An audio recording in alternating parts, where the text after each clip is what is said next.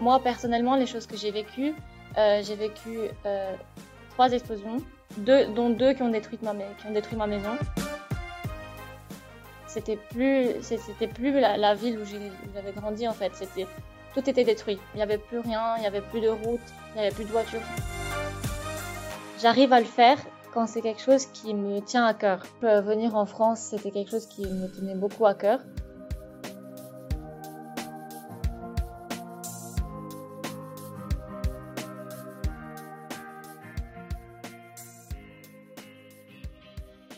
L'école est faite de ceux qui y vivent, avec leur passé, leur trajectoire de vie et leurs projets. Je suis Elodie Soldani et je vous propose d'aller à la rencontre de ces personnes pour écouter leur histoire. Bienvenue dans le podcast Écoutez la Roche.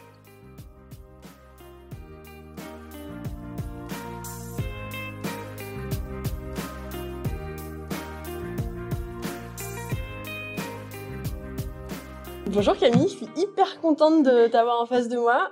Bonjour. Euh, je suis trop contente euh, que tu aies accepté mon invitation et que tu puisses euh, nous parler de toi et de ton parcours parce que tu es arrivé cette année à La Roche et tu viens du Liban. Est-ce que tu peux nous expliquer bah, tout, c'est-à-dire peut-être commencer ton enfance, puis à un moment donné, qu'est-ce qui t'amène, qu'est-ce qui t'amène à, à, tout quitter pour venir en France, et puis après comment ça se passe par ici? Ok. Bah, moi, j'ai vécu toute ma vie au Liban. Euh, enfin, je suis née au Liban et j'ai vécu au Liban jusqu'à mes 16 ans. Et puis, non, jusqu'à mes 15 ans. Et puis, euh, et puis j'ai décidé de venir en France euh, parce que euh, mes parents ont vu que la situation se, ça allait pas bien et que il y avait pas mal de problèmes euh, politiquement euh, économiquement et surtout pour ma sécurité, euh, ils ont trouvé que la meilleure option c'était de venir ici, vu que euh, mon oncle venait d'emménager à Paris. Donc ils se sont dit pourquoi pas, ça pourrait être une option de venir ici. Si ça, enfin, si ça peut m'assurer une bonne année de seconde euh, en présentiel et une nouvelle expérience, pourquoi ne pas le faire? Et tu peux nous expliquer c'est quoi le Liban aujourd'hui? Ah. Ou c'est quoi euh, Qu'est-ce que tu peux nous dire sur le Liban pour euh, ceux qui connaissent rien sur ce pays? Donc c'est dans la mer Méditerranée. Oui, c'est en fait dans le Moyen-Orient. C'est un très beau pays parce que il y a accès à la mer et à la montagne. Euh, moi, par exemple, quand je skie là-bas, je skie sur une montagne à 2500 mètres d'altitude et on peut y, on peut y arriver en une heure de voiture. Donc c'est, enfin, c'est très pratique et ça permet d'avoir plein de diversité euh, de paysages. On peut aller à la mer et à la montagne dans la même journée. C'est un peu ce que tous les Libanais disent. et, et donc vraiment c'est un pays très beau, mais euh, qui est dirigé par euh, des personnes un peu, euh, un gouvernement un peu euh, corrompu. Euh, je pense que c'est pas lié à l'argent, c'est plutôt lié à la mauvaise gestion de l'argent du pays. Euh, au lieu de bien dépenser de l'argent, euh, c'est il y en a qui, qui volent un peu d'argent. C'est on a on est on a un pays beaucoup très endetté et donc ça ça fait que le pays n'est pas du tout développé alors que c'est censé, être un très beau pays. C'était un très beau pays euh, autant quand mes parents étaient étaient jeunes avant la guerre, c'était un très très beau pays qui était vraiment sur euh, sur le bon chemin mais euh, voilà, maintenant à cause des, des, des gens qui le gèrent, c'est, c'est plus que c'était. Quand tu parles de la guerre, c'est la guerre civile? Oui, parce qu'il y a eu la guerre civile euh, au Liban quand mes parents étaient avaient mon âge, mais et oui, je pense que ça déjà ça a affecté le Liban. Et puis euh, je pense que le Liban a jamais pu vraiment s'en, s'en remettre. Mais il y a aussi, il y a aussi, il y a aussi beaucoup d'autres choses après. Comme, euh, enfin, moi personnellement, les choses que j'ai vécues, euh, j'ai vécu euh, deux explosions, euh, trois, trois explosions euh, qui ont deux, dont deux qui ont détruit ma qui ont détruit ma maison. En fait, j'en ai vécu beaucoup, mais il y en a, il y en avait qui étaient plus loin, donc qui m'ont pas vraiment affecté. Mais euh, il y en a deux qui m'ont vraiment beaucoup affecté. Une en 2012, qui était donc une voiture piégée, mais qui visait vraiment une personne, donc on s'est pas vraiment senti on se sentait encore en sécurité parce qu'on savait que c'était pour, c'était un attentat, c'était pour viser une personne. Et toi, t'étais à côté? C'était dans la rue parallèle à ma maison. Et c'était une voiture piégée. Et là, c'était en 2012. Et euh, et voilà, ma maison, enfin, les vitres se sont cassées, la, la, les portes et tout. C'est, enfin, ma maison était très affectée. C'est quelque chose qu'on croise fréquemment des attentats? Euh, Pas vraiment, non. Mais quand c'est des attentats, c'est souvent des attentats visés contre euh, les politiciens ou euh, des choses comme ça. Donc c'est pas vraiment des. Sinon, on n'a pas beaucoup d'attaques terroristes. C'est. Et puis l'explosion du 4 août, c'était pas vraiment une attaque. Enfin, on ne sait pas encore si c'est euh, un problème, euh, juste un hasard, ou si c'était planifié, ou si c'est un accident. Oui, un accident, on ne sait pas.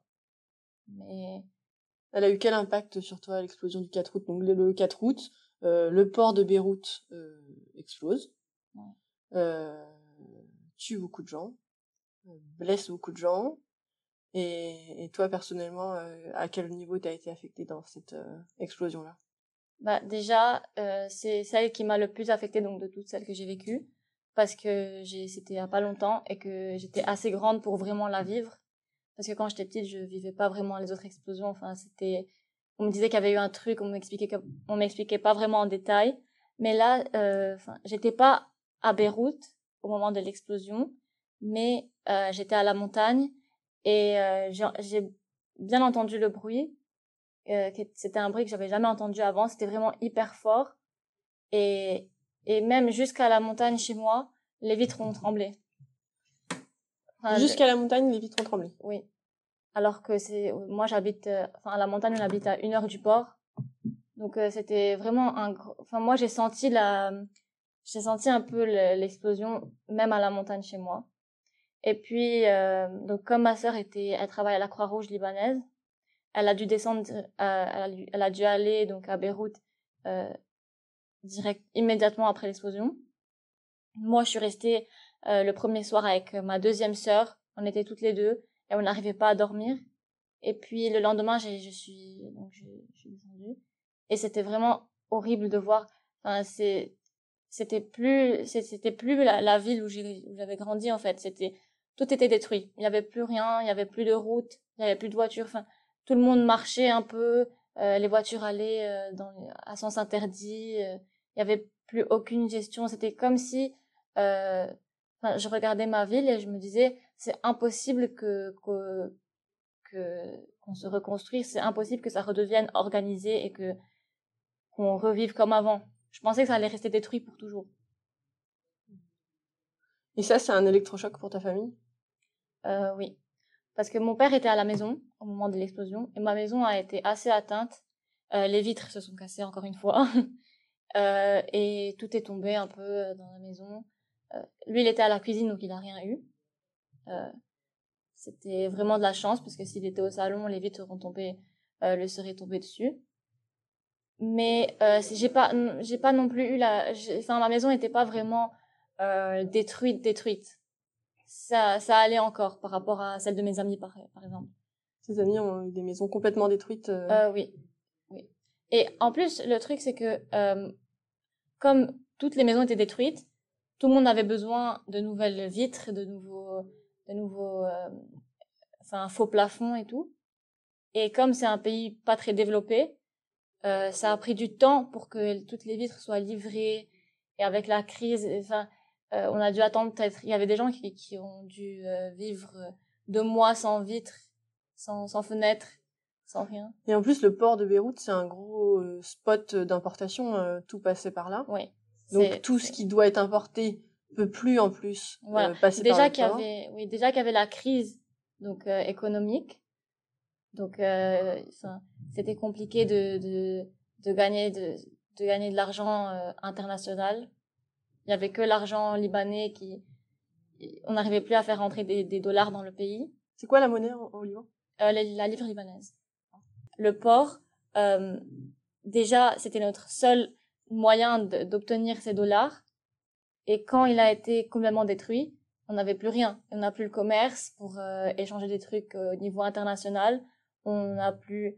En fait, on est juste euh, coupé du monde et laisser avec euh, nos livres libanaises qui ont plus aucune valeur. Par exemple, euh, avant, euh, si on voulait acheter du pain, disons ça coûtait euh, 1 euro. Maintenant, ça va coûter 10 ou 15 euros. Ça a été multiplié par euh, plus, plus que, enfin, c'est 10 fois plus cher qu'avant. Donc, par exemple, si euh, le pot de Nutella coûtait 10 euros, il coûte 100 euros. Et c'est pour ça que c'est très très dur. Si on gagne, si si la famille gagne son argent en livres libanaises, enfin gagne, euh, Mhm. si les revenus sont en livres libanaises, il y a plus, il y a, on peut plus rien acheter parce que tout a, tous les prix ont haussé et que euh, les, les, disons les les 100 000 livres libanaises que qu'on avait avant sont devenus 10, sont maintenant 10 000 livres. D'accord. Donc euh, y a Encore maintenant? Oui. Maintenant, euh, je pense qu'on est à 1 dollar égale euh, 14 700 livres libanaises. Et avant, c'était 1 dollar égale 1500. Comment font les gens? Euh, Pour manger, pour, euh, pour vivre bah, les gens qui, encore une fois, gagnent leur argent en... En dollars ça oui, va? ceux qui gagnent leur argent en dollars, ça va parce que... Et même, c'est c'est de l'or, parce que c'est c'est de l'argent international, et donc c'est ça va encore. Mais ceux qui n'ont pas de compte euh, bancaire euh, autre, ailleurs, il- c'est fini. Parce qu'en plus, comme la banque, comme euh, les banques libanaises n'ont plus de dollars à rendre aux gens, quand, quand on a un compte au Liban en dollars, ils n'acceptent pas de, de nous le donner. Enfin, ils, ils ont plus rien à nous donner. Donc euh, si... euh, C'est un chiffre sur du papier et finalement, ça, il Oui. n'y a plus de billets qui vont derrière. Ils te disent par exemple, il faut attendre deux mois pour avoir euh, euh, 50 dollars, il faut attendre. Enfin, c'est c'est compliqué. Donc il faut vraiment les, les gens qui ont leur compte euh, au Liban, ils n'arrivent plus à vivre. C'est pour ça qu'on avait fait une, une collecte de de lait parce que même euh, les pour les gens qui n'ont pas d'argent international, donc euh, qui n'ont pas de dollars et qui ont que des livres libanaises, euh, le carton de lait est devenu très très très très cher pour eux. Et puis avec ça, il y a des gens qui renvoient leurs employés parce qu'ils n'ont pas assez d'argent. Donc euh, il y a tout, tous les, tout, tout, tout qui s'accumule et euh, c'est pour ça que maintenant c'est c'est très grave. Et donc à ce moment-là, tes parents, euh... alors ils font quoi tes parents? Euh, ma mère, elle est mère au foyer, mais elle fait de la céramique qu'elle vend. Et mon père, il est ingénieur civil. Il a une, euh, enfin il est, c'est le boss d'une compagnie au Liban. Euh, Et Donc ils reconstruisent. Euh, oui. Mm, Oui. enfin, euh, je pense qu'il s'occupe plutôt de tout ce qui est pont et tout ça. Et donc t'as deux sœurs? Oui, j'ai deux sœurs. Une qui vit à New York et une qui est là à Paris. Et d'ailleurs, maintenant, enfin, avant, je, quand je, quand je venais d'arriver, donc j'étais chez mon oncle. Et là, comme ma sœur est venue, euh, je vis avec elle. D'accord. Du coup, à un moment donné, euh, comment tu décides avec tes parents de, de partir en France? Et Comment vous vous mettez d'accord? C'est quoi le pas? C'est suite à l'explosion? Oui, c'était euh, mi-août. Donc euh, mes parents sont venus un jour. euh, on n'en avait jamais parlé avant, jamais, jamais. C'est juste venu un, jour, ils sont venus euh, euh, chez moi. Ils m'ont dit, euh, ma mère m'a dit, j'ai mon frère qui a emménagé à Paris il y a un mois. Est-ce que ça te dirait de euh, vivre chez lui? Il a une chambre en plus et il serait prêt à t'accueillir avec mes cousins. Et au début, j'étais contre l'idée parce que je voulais rester avec mes amis et faire la, la fin de mes études au Liban. Et puis, euh, je me suis dit que ça pouvait être une, une belle expérience et que j'avais besoin de changer d'ambiance et euh, que l'année de seconde au Liban allait être très compliquée et que j'allais probablement rien comprendre aux leçons et que j'allais me retrouver avec plein de lacunes pour le bac. Pourquoi Et- t'avais peur de rien comprendre euh, aux leçons Euh, parce que l'année allait être en visio et que parce que vu que l'école été très endommagée et que euh, il y avait beaucoup de, de le Covid était pas très pas, pas très bien euh, pas très bien euh, enfin, Gérer oui géré euh, je savais que l'école allait être en ligne cette année. Donc, euh, je me suis dit qu'en ligne, on, on faisait pas grand chose et qu'on n'était pas très concentré. Et euh, je me suis dit que si en France c'était en présentiel, c'était peut-être mieux pour moi. C'est quoi la situation sanitaire au Liban? Tu, tu, sais à peu près comment ça évolue? Là, euh, on enregistre, on est le 10 juin. Oui. Euh, là, ça va beaucoup mieux. Le, la France vient de nous déclarer pays vert, donc c'est c'est bien. Euh, je pense que vu qu'on est un petit pays, ça s'est vite. Euh, au début, il y a eu un gros pic et puis c'est vite redescendu. Maintenant, on, est vacciné. Enfin, il y a pas mal de vaccinations, pas autant que dans les pays développés, mais il y a quand même beaucoup de gens qui se font vacciner. Ça prend peut-être plus de temps, mais on y arrive. Et euh, au début, il y avait un problème d'hôpitaux et de médicaments, euh, vu que maintenant ils coûtent aussi dix fois plus cher et que ils sont plus durs à, à importer. Euh, c'est, c'est, oui, il n'y a pas beaucoup de médicaments. Donc au début, c'était, c'était dur de s'occuper des cas de, des cas de Covid, mais maintenant ça va. Et du coup, euh, euh, ton école là-bas, euh, pour ta troisième, puisque ici tu arrives en seconde, ta, troisième c'était euh, en présentiel et la fin d'année en distanciel, comme chez nous? Euh, oui, exactement. On a eu donc euh, un confinement, comme chez vous, et euh, et donc dans cette, pendant cette période, on a été en ligne jusqu'à la fin de l'année. Et donc euh, là, euh, mi-août, euh, fin août, tu te dis que ok, ça va être une super expérience, que tu as envie de quitter tes parents. T'as peur? Euh, Non, j'avais pas peur. En fait, je savais que j'étais pas, même si mes parents allaient me manquer, j'allais les voir à chaque vacances. Pour chaque vacances, j'allais revenir au Liban et que je pense que ça me ferait aussi du bien d'essayer de, vivre sans eux. Parce que quand on est adolescent, on n'a pas trop envie d'avoir ses parents euh, des fois. Et là, euh, ça va très bien, honnêtement, sans, sans ma mère et mon père, ça va, je, je suis bien. Ils vont écouter ça, mais c'est pas grave.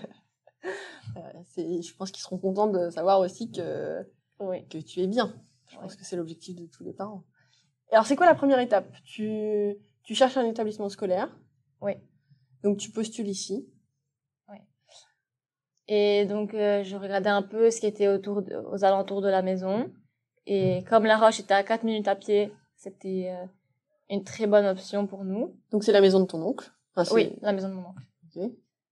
Et euh, donc, et lui, il avait essayé de, il avait essayé de faire rentrer ses enfants à La Roche, mais ils avaient été refusés. Donc, euh, il a dit que ça avait l'air d'être- une très bonne école et que je devrais essayer de d'y aller. Et puis, bah, j'ai été acceptée. Ça a pris du temps, mais j'ai été acceptée. Ils ont, ils ont quel âge, euh, ces enfants? Euh, ils sont jeunes. Euh, la, ma petite cousine a 8 ans et mon cousin, il a 12 ans. Donc, tu es vraiment dans une atmosphère familiale, malgré tout. euh. Oui, j'ai, en plus, ils sont très sympas, ils ont tout fait pour bien m'accueillir, j'avais ma chambre, euh, ils, euh, ils étaient très sympas.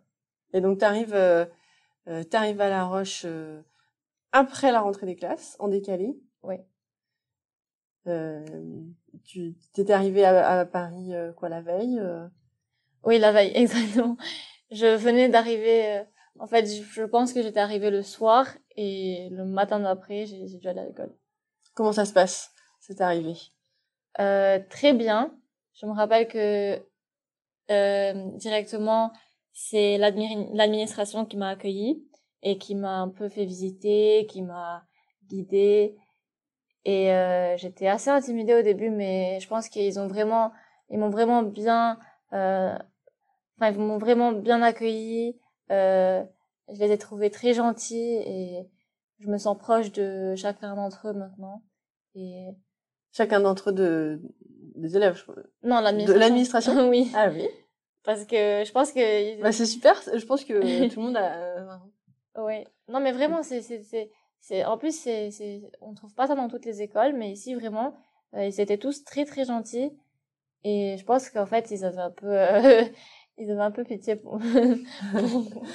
D'une jeune fille qui arrive toute seule, euh, sans ses parents, euh, en début d'année, mais en décalé quand même. euh. Ouais. Je pense que tout le monde était un peu euh, se sentaient un peu, enfin, ils avaient envie de s'occuper de moi et, et ils l'ont, ils l'ont bien fait.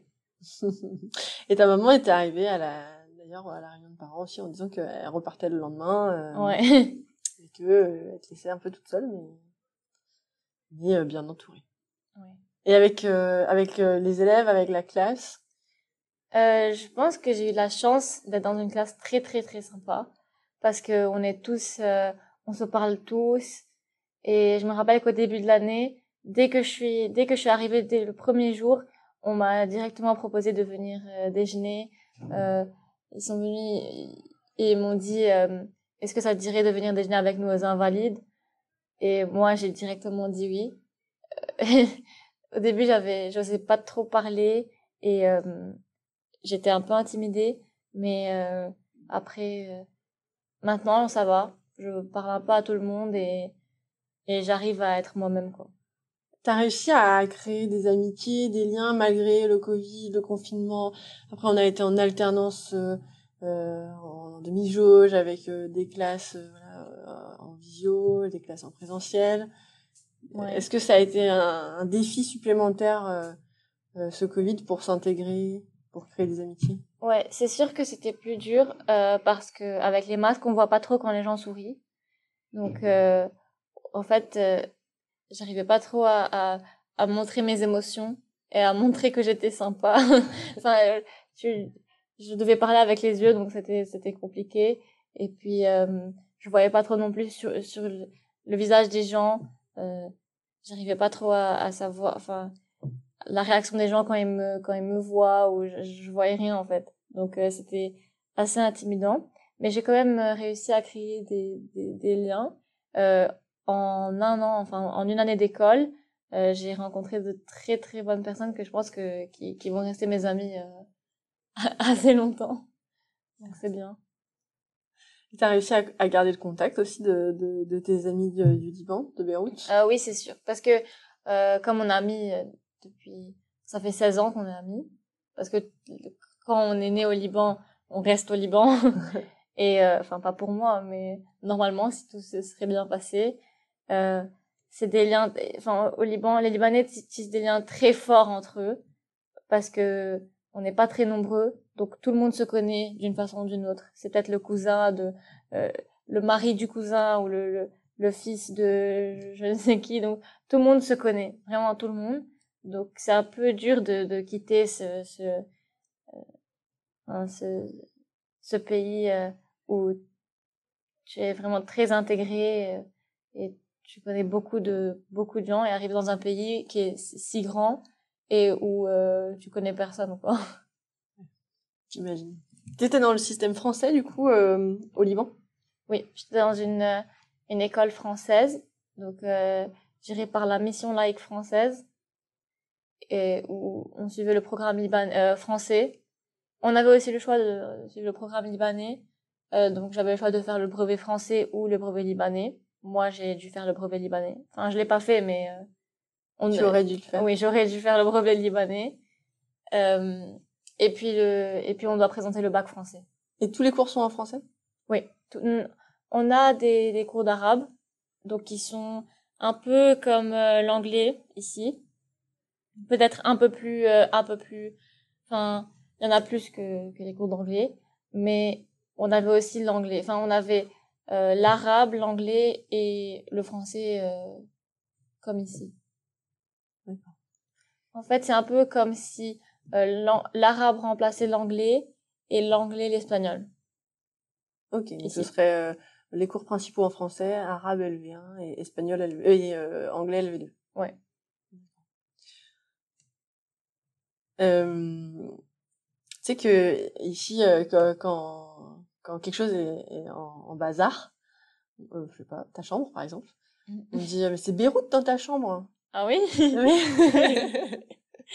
On le dit moins maintenant parce que Be- Beyrouth euh, était, bah, ça, ça a été euh, la guerre civile, ça a été euh, tout cassé, euh, et bon, euh, sauf cette explosion hyper récente, mais c'était quand même normalement une ville qui... mais je savais pas que les gens disaient ça. Ouais. On le dit de moins en moins, mais on peut encore l'entendre, ouais. c'est Beyrouth. C'est Beyrouth, ça veut dire C'est le bazar. c'est le bazar. Ouais. bah, ouais. Je, c'est vrai que maintenant c'est le bazar total, mais c'était très beau avant.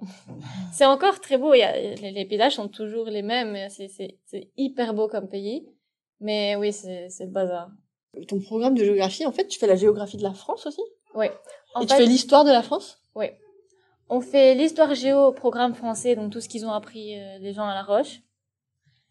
Plus, euh, ça c'est si on prend le programme libanais, euh, ce que j'ai pris moi.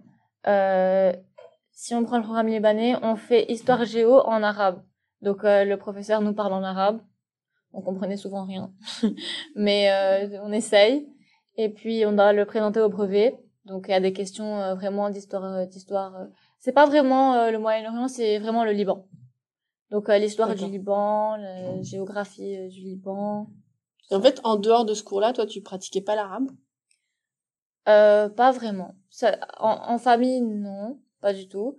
Euh, entre amis, non plus. À part de petites expressions qu'ils utilisent même en France. Et sinon. En ville? Pour faire des courses, par exemple? Oui. Euh, pour faire les courses, euh, euh, avec les, les taxis, les, enfin tout, tous les, mais il y en a, il y en a aussi pas mal qui parlent français et anglais. Ils sont un peu tous comme moi. Mais plus, plus, plus fort en arabe, quoi. D'accord. Et alors, l'avenir, comment est-ce que tu envisages ça Les années à venir? Euh, moi, en venant ici, euh, je savais pas si j'allais rester euh, jusqu'à la terminale. Tu savais Et- que tu allais faire toute l'année scolaire Ou, tu- ou c'était une, une option quand même que tu rentres en cours d'année Ah non. Non. Non, on savait que cette année c'était c'était en France. Mais après pour l'année prochaine, euh, je sais pas. Je pense que je pense que moi j'aimerais bien rester. Euh, le seul problème c'est que ma sœur va rentrer à Dublin parce qu'elle travaille là-bas. Enfin, c'est elle qui était elle qui vivait avec moi maintenant. Euh, elle va devoir rentrer. Donc là, maintenant, tu as quitté euh, ton oncle pour aller vivre avec ta sœur? Et là ma, ma sœur elle va partir. Et elle fait quoi à Paris? Euh, là elle est en visio de Dublin. Enfin, elle travaille en ligne, euh, mais elle est censée être à Dublin. Son travail est à Dublin, D'accord. mais euh, elle, il la laisse suivre euh, de Paris, puisqu'ils sont pas en présentiel encore. D'accord, donc elle travaille à Dublin, mais elle travaille de Paris. Oui. Pour... Euh... Donc elle travaille en visio et à distance et tout ça pour, euh, pour son travail de Dublin. Quoi. Oui. Et donc vous avez pris un appartement toutes les deux? Euh, non, euh, c'est on vit chez euh, la sœur de mon père, mais qui vit pas là. En fait, c'est un peu On vous a euh, prêté un appartement? parce que c'est un peu euh, elle a cet appartement depuis euh, très longtemps et donc c'est un peu devenu l'appartement de la famille. Quand il y a quelqu'un qui, qui vient à Paris, il peut s'y installer, donc c'est pratique. Et donc là, on, on, on vit là. Et puis comme elle va partir l'année prochaine, on ne sait pas si ma mère va devoir venir, euh, si mon père va rester seul au Liban, si je je, je pense pas que je vais rentrer chez mon oncle parce que j'ai quand même vécu un an chez lui. Je vais pas, on sait même pas si eux vont rester, donc euh, c'est un peu compliqué. Mais moi, j'aimerais bien re- re- revenir parce que euh, je sais pas si j'ai envie de de de suivre mes études au Liban. Je pense que là, comme j'ai vu un peu l'organisation, euh, le travail et combien c'était sérieux à l'école, je pense que ce serait mieux pour euh, pour l'université et pour euh, pour mon futur de, de rester ici. T'as vu une différence du coup entre ton école euh, au Liban et ici? Oui, euh, parce que au Liban, on était un peu, on était moins autonome et on était plus euh, guidé par les professeurs. Et là, on est un peu plus, euh, on nous force à vraiment réfléchir de nous-mêmes et travailler seul à la maison euh, et vraiment euh, se pousser euh, à, à travailler. Alors que au Liban, vraiment, euh, je travaillais pas et il y avait personne qui me disait euh, le contraire. Enfin, euh, C'est pas lié euh, au passage au lycée, ce, ce, cette autonomie en plus ou... ça pourrait, mais je sais pas parce que là, comme mes amis étaient en, en, En euh, suivaient l'école en, en distanciel, euh, je je peux pas savoir combien c'était vraiment sérieux co- comme année. Mais je pense que c'est Surtout le, je pense que, enfin, de ce que j'ai remarqué chez les élèves à La Roche, je pense qu'ils ont été éduqués à autant travailler d'eux-mêmes et être autonomes depuis qu'ils sont petits quand même. Alors que moi, c'était vraiment une, une gifle que j'ai que j'ai eu cette année. Quand t'es arrivée? Oui, euh, c'était vraiment une, grosse gifle. C'est pour, pour ça que j'ai commencé avec une euh, j'ai commencé avec une moyenne assez basse et puis euh, quand j'ai un peu pris le rythme, là ça va mieux. T'as vraiment vu une différence Ah oui. Mais je suis très très très très très heureuse d'être venue parce que si je serais pas venue et que je serais restée au Liban, j'aurais jamais eu la gifle de il faut que je me ressaisisse et que je travaille. Je serais euh, restée à rien faire et dans ma zone de confort. Donc là, ça va. Euh, je suis très fière parce que euh, j'ai maintenant je sais qu'il faut que je travaille. Donc je suis prête pour l'année de première. Alors que si je, je serais venue euh, cette année, par exemple, je serais, euh, ce sera trop tard parce que les notes elles vont déjà être envoyées à l'université. Ouais, bah, l'année de seconde c'est un bon tremplin pour se mettre au rythme. Ouais. Comment t'envisages euh, Tu sais ce que tu veux faire plus tard? Euh, J'ai un peu un rêve. C'est pas un rêve, mais euh, c'est. Je pense que oui, je vais faire ça. Euh, j'ai envie d'aller dans une dans une école de cinéma parce que euh, je veux être réalisatrice. donc travailler dans dans tout ce qui est cinéma. Et il y a une très bonne école pour ça à New York donc euh, j'aimerais bien y aller, mais c'est très très très prestigieux et c'est très dur d'être accepté. Donc euh, faut que je travaille dur.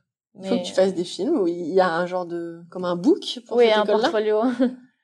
ouais. Mais j'ai pas mal d'idées, donc euh, je pense que cet été je vais assez filmer et j'espère que ça va rendre des trucs bien. Et je vais donc je vais demander à mes amis d'être dans mes films si elles le veulent bien. Et je vais filmer cet été pour euh, commencer un peu à faire mon portfolio pour les universités. Comment tu trouves euh, comment tu trouves l'énergie de faire les choses quand d'autres ont des idées et puis passent jamais à l'action ou entre vouloir partir en France et faire les démarches, d'écrire des lettres de motivation, de chercher des établissements, de prendre des billets d'avion, il y a un pas. Et puis entre vouloir faire une école de réalisation et puis faire des films, organiser des tournages, il y a aussi un pas. Comment tu trouves l'énergie de faire le pas qui fait la différence? Bah moi, euh, ma qualité, c'est une qualité et un défaut que j'ai, mais je fais, enfin ce pas, j'arrive à le faire quand c'est quelque chose qui me tient à cœur. Donc par exemple, euh, venir en France, c'était quelque chose qui me tenait beaucoup à cœur. Donc j'ai pas lâché ma mère. Chaque jour, je lui disais est-ce que t'as envoyé la lettre? Est-ce que? Donc on était là pendant des heures le soir à remplir des, des, des papiers, des trucs. Alors euh, ça, donc euh, on était très motivés pour le faire. On savait qu'il fallait le faire très vite parce que plus on tardait et plus on... en fait, c'était un peu... J'avais pas envie de, de, de, me dire que j'allais faire tout ça et qu'à la fin, euh, ça allait être trop tard parce que j'ai pas assez travaillé et que j'aurais rempli tout ça pour rien. Donc j'étais vraiment très motivée. Et pour l'école, c'est la même chose. si on m'aurait dit, il faut que tu travailles très dur pour être dans une école d'ingénieur comme c'est pas ce qui m'intéresse, j'aurais peut-être pas travaillé. Mais si là, je me dis que si je travaille très dur et ça va me permettre d'aller à, mon université de rêve, où je peux faire, euh, je peux avoir une carrière euh, qui va, qui, qui, qui, est déjà tracée dans, dans, mon, dans mon métier de rêve, qui est être réalisatrice, euh, je ferai tout ce, tout ce qui est possible. Parce que c'est quelque chose qui me tient à cœur. Mais en même temps, ça veut dire que des choses qui me tiennent moins à cœur, je mets moins de je me je me donne pas à 100%. Tu ouais, tu fais pas trop par obligation, tu fais plus euh, ouais. par motivation. Ouais. Ah, c'est une belle qualité de poursuivre euh, de, de, de, mettre en œuvre les, les éléments qui permettent de réaliser ses rêves euh, ou ses projets, c'est quand même une belle qualité. Bravo. De faire tout ça à 15 ans, 16 ans maintenant. Ouais. Euh, je trouve que c'est inspirant pour euh, plein de gens de voir que tout ça c'est possible, de, mettre en œuvre les choses euh, étape après étape pour réaliser ce qu'on a envie pour atteindre bah ses oui, objectifs. parce que dès que, enfin, à partir du moment où c'est quelque chose qu'on a vraiment envie de faire, je pense qu'il faut trouver la chose qu'on a vraiment envie de faire, pas se mentir à soi-même, et vraiment trouver la chose euh, qui nous passionne. Et puis, bah, ça viendra tout seul parce que je pourrais pas, moi, par exemple, travailler euh, euh, 30 ans dans une dans quelque chose qui qui, qui m'intéresse pas. Je, je, ce serait juste impossible. Alors que m'imaginer travailler 100 ans, c'est impossible, mais travailler très longtemps dans, dans un, pour faire un film ou un truc comme ça, moi, je, je pourrais vraiment donner tout mon temps. Ben, merci. Je crois que ça peut être le mot de la fin parce que c'est très beau ce que tu as dit. merci beaucoup Camille d'avoir répondu présente et d'être euh, venue à mon micro. C'est super, c'est une super expérience. Ben, merci à vous.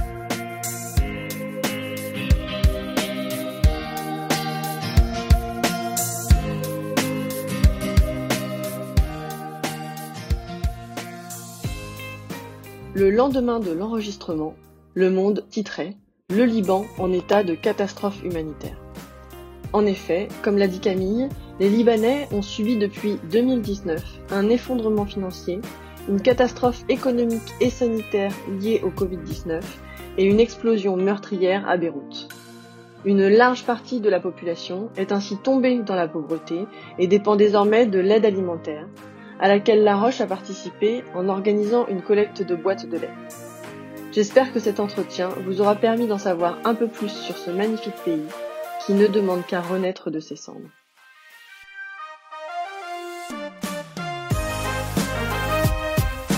Merci d'avoir écouté cet épisode. Merci à Monsieur Lanier, directeur de La Roche, pour son enthousiasme à soutenir ce projet. Merci aussi à mon mari d'être mon héros du quotidien. N'hésitez pas à partager cet épisode, à le commenter et à lui mettre 5 étoiles sur Apple Podcast pour m'aider à poursuivre cette belle aventure.